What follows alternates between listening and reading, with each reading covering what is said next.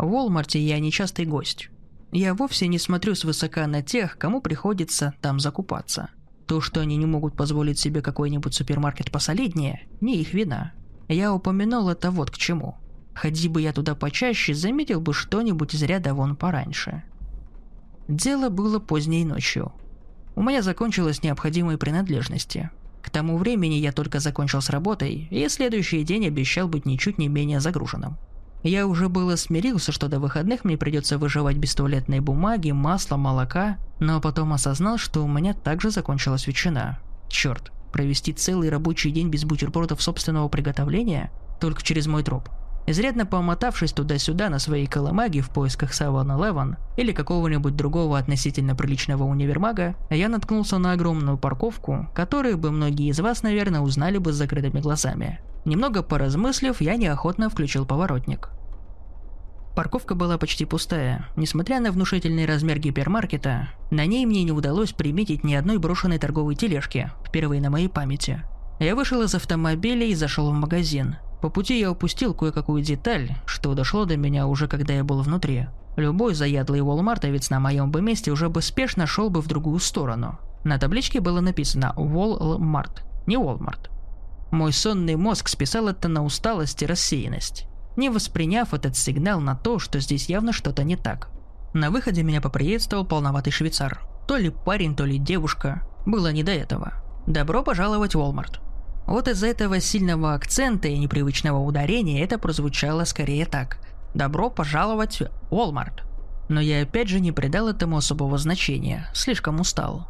Так что я просто взялся за тележку, которая, к слову, двигалась не охотнее булыжника с квадратными колесами, и повез ее вглубь гипермаркета. Место это было просто огромным. Это был далеко не первый мой визит в крупный торговый центр. Но я вам клянусь, сколько я бы ни шел, Walmart все не заканчивался. Я продвигался вдоль нескольких торговых рядов, попутно высматривая нужные товары. Содержимое полок походило на какой-то винегрет из всякого дешевого хлама, который еще не соответствовал надписям на этикетках. Наборы инструментов, упаковки игрушек, электроника, одноразовая посуда. Все что угодно, но только не то, что было мне нужно. Еще одна странность дала о себе знать, когда я все-таки решил внимательно изучить один случайный товар.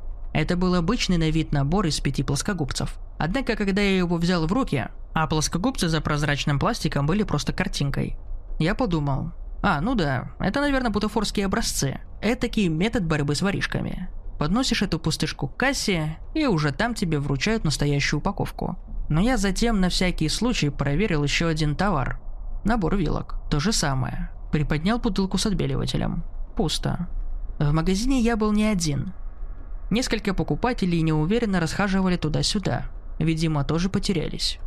Пожилая женщина с надеждой взглянула на мою рубашку и собиралась было сказать, но я лишь покачал головой, как бы говоря, что я, мол, тоже не в курсе, что происходит. В таких огромных универмагах, как правило, куча персонала, ведь так? Продавцы, консультанты, охранники, кладовщики. Не останавливаясь, я катил тележку вперед, пытаясь отыскать хоть кого-нибудь из сотрудников. Через без преувеличения 10 минут я все же бросил тележку, чтобы идти быстрее. И, конечно, нигде в пределах видимости так и не материализовалось ни одного сотрудника. А мне и до этого приходилось слышать о магазинах-подражателях. В Китае, например, полным-полно фальшивых магазинов Apple. Они так близки к оригиналу, что даже сотрудники точно не знают, на кого они работают. Но я-то в Америке. Кто бы стал бы тут подобным заниматься? Для чего?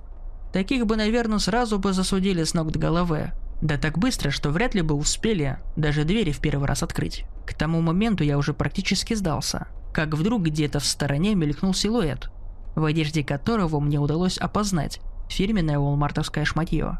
Он удалялся прочь, вглубь межрядового коридора. «Прошу прощения!» – обратился я к незнакомцу. Но он не сбавил темп.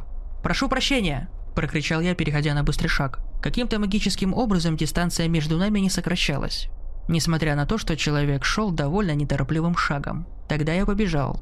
Впереди перед нами кто-то, обратив свой взгляд в другую сторону, неспешно толкал упрямую тележку. Сотрудник, за которым я увязался, повернул к другому ряду, намереваясь изменить маршрут. Обратная сторона работника была точно такой же. Я встал в недоумевание. Тот покупатель с корзинкой, только завидев магазинного сотрудника, уходящего прочь, рванул за ним. Итак, я только что увидел, как человек в волмартовской форме развернулся, на 180. У него не было лица, передняя часть его тела была идентична задней. На том месте, где должно было быть лицо, ничего, пустота. Глядя в потолок, я с ужасом осознал, что понятия не имею, где нахожусь. Меня завели в самую глубь этого места. В Walmart не было ни одного окна, а торговые ряды теперь казались еще длиннее, чем тогда, когда я увидел их впервые. По спине пробежали мурашки. Нужно искать двери. Сначала я просто шел вдоль рядов, а затем меня осенило. «Идиот, ищи стену и придерживайся ей, пока не наткнешься на выход. Как два пальца, верно?» «Неверно. Стену-то я нашел и пошел вдоль нее. По пути я сделал пять поворотов под прямым углом. Пять. И ни одной двери.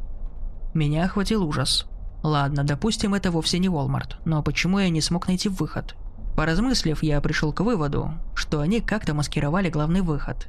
Так что сразу после закрытия он исчез из виду, точно. И никто ведь не оглядывался, заходя в магазин. Я продолжал следовать вдоль стены, ощущая бетонную поверхность. «Эй, есть тут кто?» Дрожащий голос шел сквозь полки, напичканный фальшивыми товарами. Я едва ли был готов довериться кому-то в этом проклятом месте, но все же решился отозваться. «Я тут!» «Вы тоже покупатель?» «Слава богу!» – ответила женщина. Был слышен скрип тележки, катящейся по кафельному полу. «Я здесь уже несколько часов, у меня телефон не ловит. Вы бы не могли бы мне помочь? Кажется, я совсем заблудилась». «Конечно». Я окинул взглядом ближайший поворот. Вы бы не могли бы выйти ко мне оттуда? Нет, мой ряд здесь заканчивается, тут по бокам одни полки, а дальше тупик. Вы можете пройти к другому концу? Я пыталась, там тоже тупик. Не пойму, где я оступилась. Я неуверенно отступил от стены и пошел промеж рядов, пытаясь голосом вытащить женщину из лабиринта. Она постоянно извинялась за то, что ей пришлось меня побеспокоить. Из-за того, что она заблудилась между двух сотен. И вообще, чтобы ее муж бы подумал. Пришел к развилке, Передо мной стена из полок, по сторонам проходы, а в них никого. «Вы здесь?» – крикнул я. «Да, нашли что-нибудь?» «А вы?» «Нет, передо мной еще одна полка с той же шушерой, что на остальных». В ее голосе улавливались панические нотки. «Я не знаю, как я сюда попала. Может быть, тут где-то есть проход, а я его не заметила? Или, может, забрела в какое-то помещение для персонала?» «Может», — согласился я с комом в горле. «Послушайте, я поищу главный выход и позову кого-нибудь на помощь, хорошо? Я постараюсь вернуться как можно быстрее. Вы оставайтесь тут и никуда не уходите, если так и не найдете выход, ладно? Поняла. Женщина немного успокоилась, услышав утешительную ложь. На самом деле я понятия не имел, куда мне нужно было идти и что делать. Но ей не к чему было об этом знать.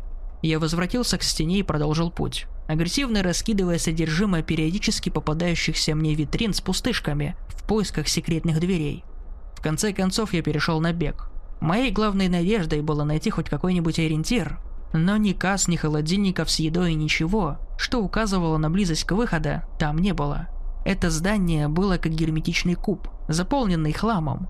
Я наматывал круги, и все впустую. И тут мне впервые за все время подвернулась удача. Я нашел швейцара. Издалека оно было похоже на человека, если отрешенно, проходя мимо, взглянуть на него краем глаза – то можно и вовсе не приметить подвоха. Но если посмотреть внимательно, то становится очевидно. Бесформенные выпуклости на его голове лишь отдаленно смахивающие на лицо. Знаете, как картинка из тысячи разноцветных точек. Издалека на них можно разглядеть что-нибудь конкретное, а вплотную – это сплошная бессмысленная мешанина. Швейцар ковылял из стороны в сторону так, словно не знал, куда можно ходить. И это я на полном серьезе, он как-то странно выворачивал ступни и кривил тело при каждом шаге. Будто впервые в жизни стал на две ноги.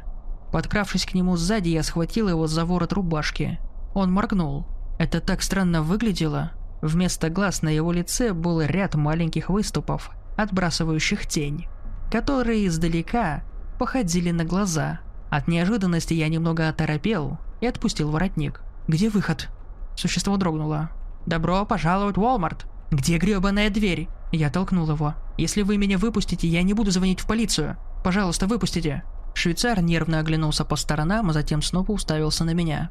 «Добро пожаловать в Walmart!» Ситуация казалась мне безвыходной. Стало понятно, что, как и ее безликий коллега, эта тварь существует лишь ради одной единственной цели – пытаться с ней поговорить, как об стену горох. В тот момент я на мгновение потерял рассудок. Голод, усталость и испуг дали о себе знать. Я оттолкнул швейцара к стене, и от удара по его телу прошла рябь, как по комку желе. Вдруг две части стены разъехались, образовав проход. Ощутив дуновение свежего ночного воздуха, я на всех парах сорвался в проем. Как раз вовремя. Только открывшись, двери начали вновь смыкаться, причем очень быстро. После всей этой истории у меня несколько дней не проходил синяк возле локтя. Это я ударил о дверь, выбегая из здания. Швейцару, к слову, повезло меньше. Уходя, я услышал нечеловеческий визг. Видимо, его там зажало. Меня это в этот момент волновало меньше всего. Не оборачиваясь, я побежал к машине, завел мотор и свалил оттуда, только бы меня не увидели. Припарковавшись у крытого рынка, я позвонил в полицию. Докладчик из меня вышел такой себе. Пока я переходил от описания фальшивого Волмарта к рассказу о заплутавших покупателях, диспетчер повесил трубку. Тогда я лично съездил в полицейский участок. Но там мою историю, на сей раз рассказанную несколько более спокойным тоном, восприняли скептически – Однако спустя, как мне показалось, несколько часов уговоров, мне удалось упросить участкового сопроводить меня к месту преступления. Была еще одна загвоздка. Наткнулся на это место я совершенно случайно. И в панике, унося туда ноги, не думал наперед. Поэтому обратного пути я, конечно же, не запомнил. Пришлось признаться полицейскому, что я забыл дорогу, в ответ на что тот посоветовал мне вернуться в участок и написать заявление. Я его отпустил и поехал домой. Меня сдавливало чувство вины. Все эти покупатели, я ведь бросил их там. Хотелось верить, что они продержатся хотя бы там до утра. На следующий день я отпросился с работы, якобы пополезнее, и начал разъезжать по городу в поисках Уолмарта. Я объездил все торговые центры, супермаркеты, универмаги и рынки. Все, чтобы хотя бы отдаленно смахивало на тот жуткий магазин. Наконец-то я нашел кондитерскую, которую запомнил со вчерашней ночи – и дальше сумел сориентироваться. И вот передо мной та самая парковка, на которой стояли все те же машины. Здание пустовало, ни таблички, ни торговых полок, ничего. С того дня я продолжал поиски при каждом удобном случае, но так и не нашел больше ни одного Уолмарта.